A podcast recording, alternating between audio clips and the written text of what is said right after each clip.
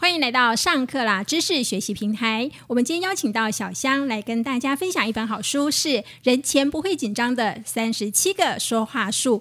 讲到说话，我相信大家应该都会很想知道，说怎么样可以在人前说得好、说得妙，然后又不会紧张。所以今天呢，我们就邀请到小香来跟大家介绍这一本好书。看了以后呢，您就可以在人前妙语如珠。我们欢迎小香。嗨，大家好！我们今天要来介绍这本书呢，我个人是非常的喜欢这本书，因为他写的吼没有这么多概念上的问题，就是说不会那么死死气沉沉啊。就是说他写的时候，我觉得还蛮引人入胜的，所以我还把真的把整本书都看完了。哦，那小香可不可以跟我们分享其中应该有一些实际的例子，对不对？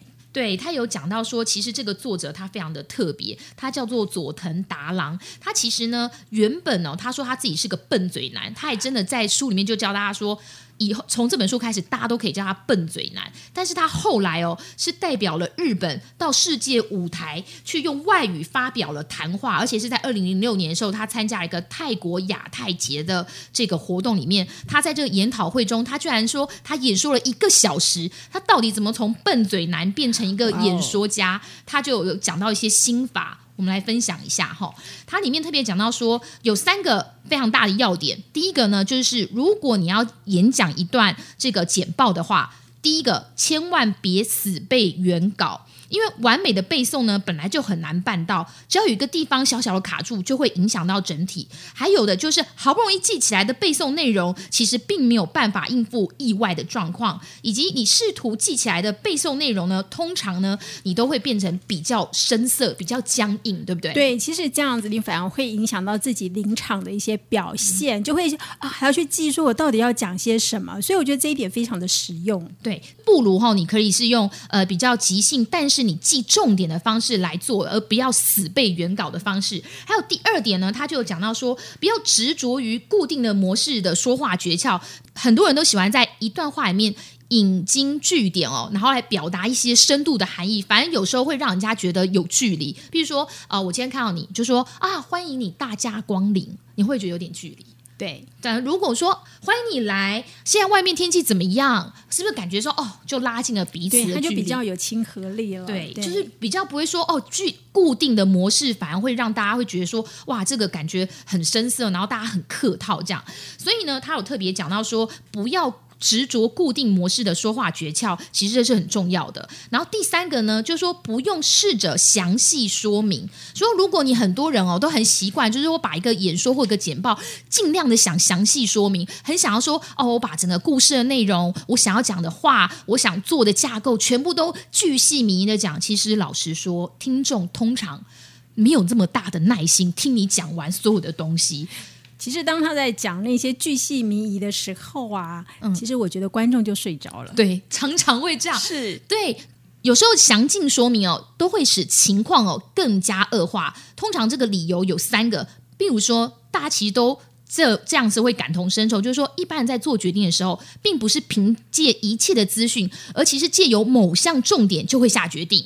你通常听到一个这个销售者或者是业务员在跟你推销产品的时候，其实你通常都会感觉某一个感觉，诶，感觉喜欢，或者说从某些正面意义来说，诶，觉得蛮有兴趣的，通常就会下决定，通常是这样子吧。对，所以在那个感觉出来的时候，其实有一一两句话，它是抓到重点，其实是非常的重要的。对，其实呢，大部分的提案或商品的服务根本就没有办法满足每一个人的需求，所以通常呢，你只要抓抓住这个消费者心理，是说，一般消费者会买你这个商品，或是接受你这提提案，通常都是感觉对了，感觉对了就是抓到重点。所以这个很重要，就是说你不用想要详尽说明你所有想讲的内容。还有一个理由就是说不 OK 的理由哦，有可能是其他部分的重点。我觉得这句话也是蛮有意思的，就是说很多销售者会说：“哎，这件衣服很多人都买哦，这件衣服销售特别好。”结果你遇到一个人，错，如果是我，我就不买了。我要买 only one，就是那么一件，没错，没错。所以不 OK 的理由有可能反而是其他部分的重点，所以你根本不需要再详尽说明。还有，如果你试图详尽说明，也许哦会减弱其他对重点提示的应对。其实你只要把提案或商品或服务的优点作为重点提示。帮助对方容易选择、容易了解，或者是找出对方无法做决定的理由，并做适当的应对，这就是最好的说话方式。我觉得常在听人家演说，最大的问题就是我们都会觉得这个演说者他不会抓重点。没错，其实呢，真正优秀的演说者，或是你看到说你服务的对象的时候，或者是你在跟谁简报的时候，优秀的对手通常都是看看企划案。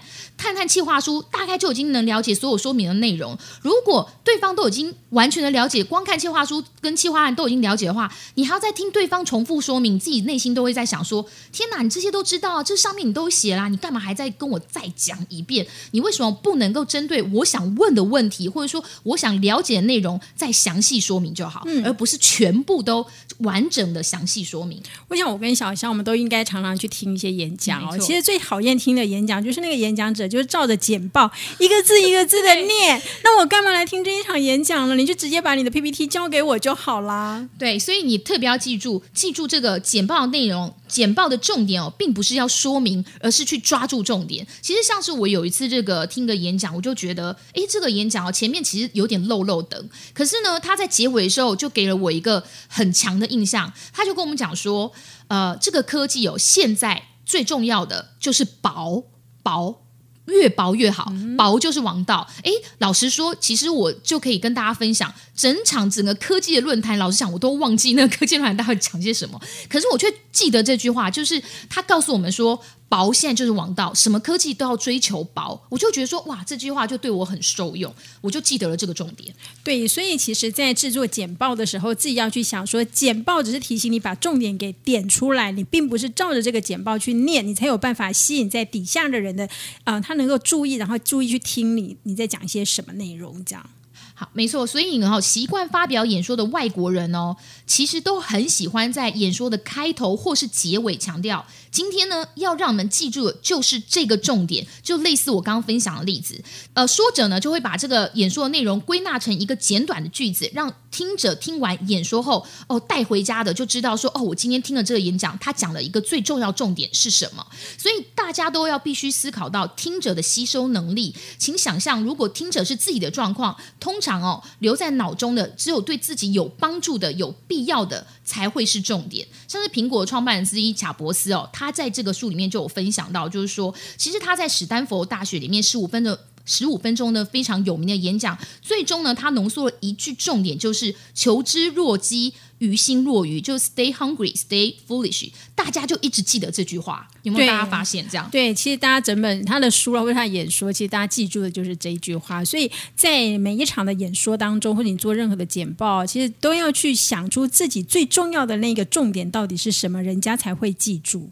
在简报结束的时候呢，其实呢也有一些方式可以促使对方做出反应，这也是一个简报最后一个非常好的应对的方式。譬如说，你可以。表现出满脸的笑容，然后问大家说：“您觉得如何？或者说您有没有觉得在意的地方？或者说小地方也没有关系，尽量提问感想或是评论也可以，欢迎批评指教。其实呢，任何简报或发表谈话后，听过之后完全没有感想是不可能的。如果这个简报内容或是这个呃简报没有什么好印象，其实脑中多多少少都会有一些想法。所以如果在大家很沉默，大家都没有人要举手发问，或是没有人要提问的时候，如果我们自己哦，先主动出击，说：“哎，您觉得如何啊？你刚刚有没有什么小地方，有没有可以指教的地方？”如果你采取主动积极的方式提问，其实做球给对方，比一味的要对方快问问题，其实会省掉很多现场尴尬的场景。